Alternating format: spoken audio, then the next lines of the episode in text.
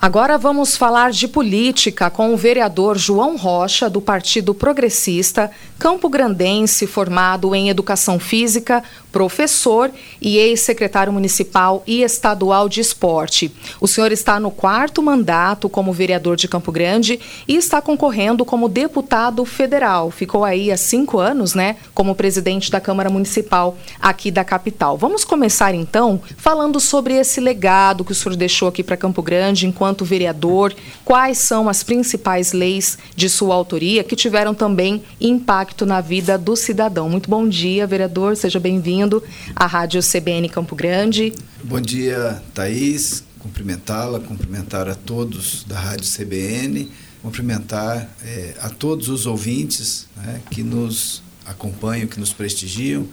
Então, tivemos algumas leis eh, envolvendo as questões das mulheres, que eu entendo que precisava dar um, uma atenção especial, principalmente no sentido de que uma lei que eh, oportuniza as mulheres trabalhadoras poder, eh, no transporte coletivo, acionar a campainha e parar mais próximo possível do seu local de destino.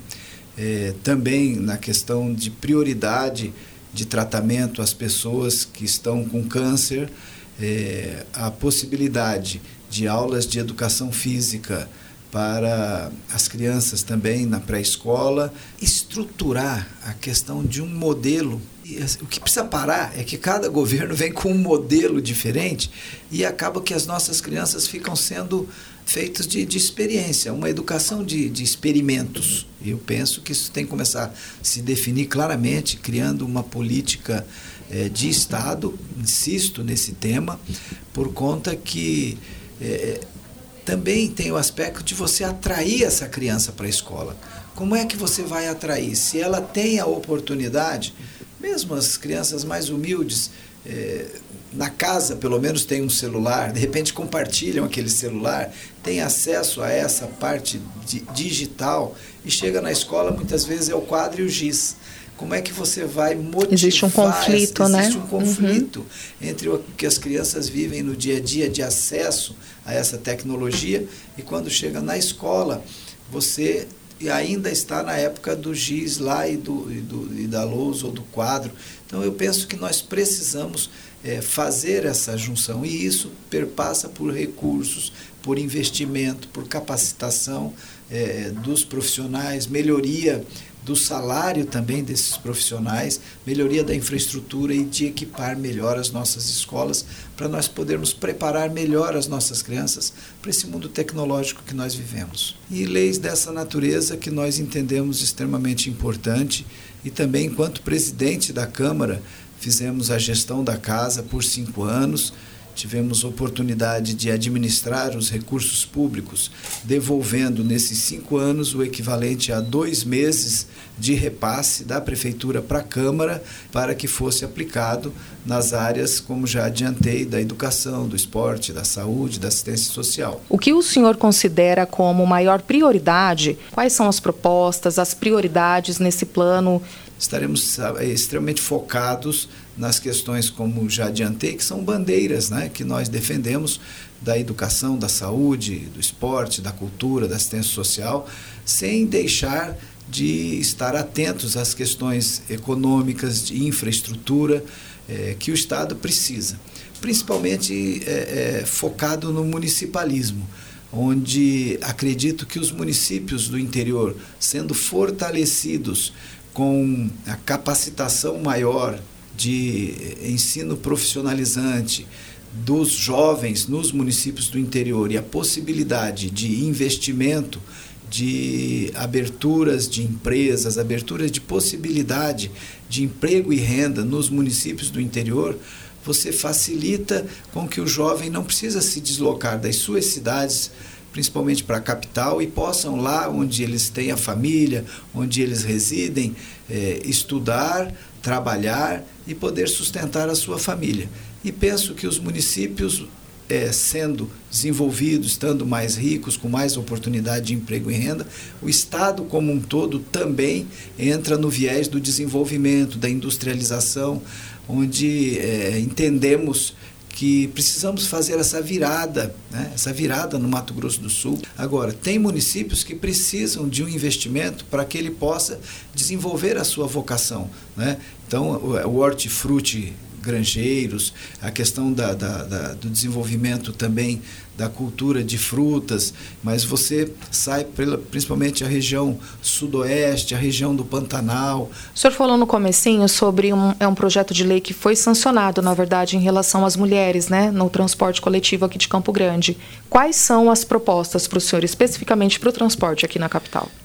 O transporte coletivo ele, ele é extremamente complexo. Né? Você não tem como tratar o transporte coletivo de forma pontual. Não, precisamos de ônibus novos. Só isso não vai resolver o problema.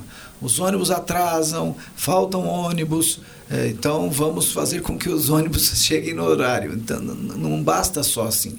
Você tem que ter uma política pública voltado para o sistema transporte coletivo. Ele tem que funcionar como uma engrenagem.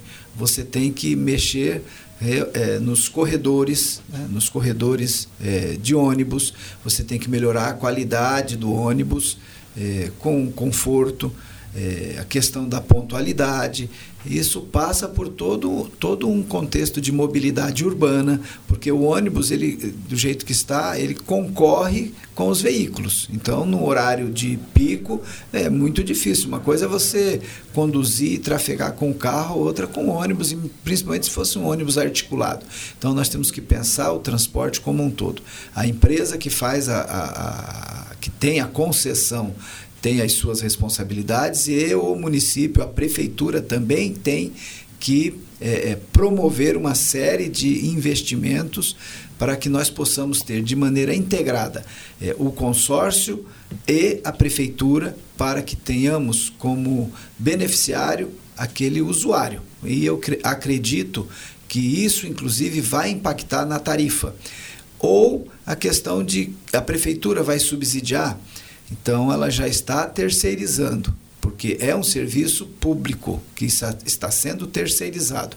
E ela vai subsidiar até que ponto precisa ser subsidiado. E só subsidiar resolve o problema? Também não vai resolver. É preciso ser tratado, inclusive os terminais, a forma como você pode estar lá oferecendo um conforto para o usuário, e tudo isso vai impactar. É, é, olha como é que é, esse cálculo é interessante. Se você oferece um transporte público de qualidade, que tenha um conforto, que tenha pontualidade, que tenha uma certa celeridade, não é que o ônibus vai andar correndo, mas que possa estar fluindo. Que seja é, é, prático para quem utiliza. Seja prático, né? você vai conseguir também aumentar o número de pessoas optando pelo transporte público. Teremos, por consequência, é, é um trânsito menos congestionado.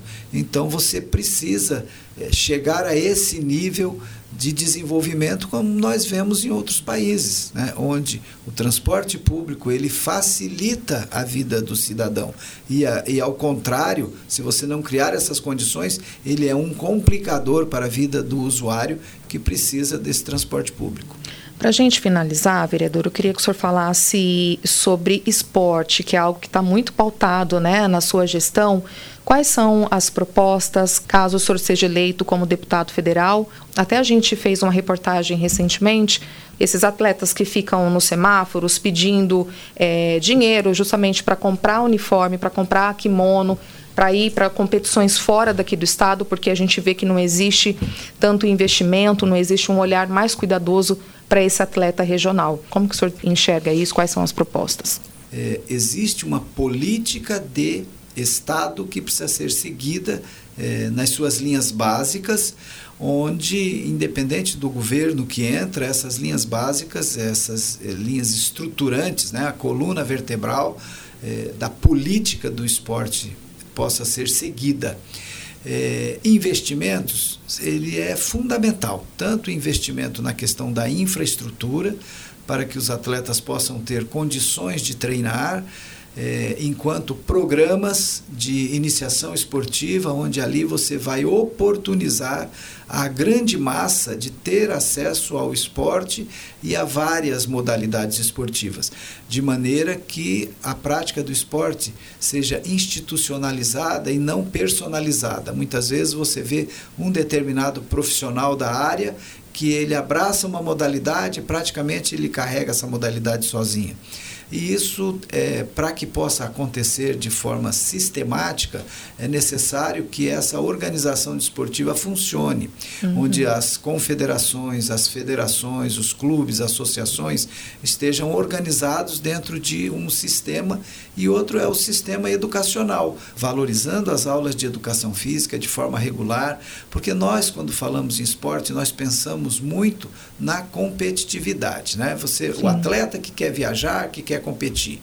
É, é, e você estando dentro de um sistema, esse sistema não, é, ele não pode ser exclusivo, mas em se tratando de competitividade, ele acaba sendo é, seletivo, porque uhum. aqueles atletas que realmente, é, num determinado momento, vai buscar resultados, vai buscar medalhas, vai pensar em ser um atleta de, em nível internacional, é, é, outra dimensão. Maravilha, então. Eu conversei com o vereador João Rocha, que é candidato a deputado federal pelo Partido Progressista. Candidato, agradeço mais uma vez pela presença aqui na Rádio CBN Campo Grande.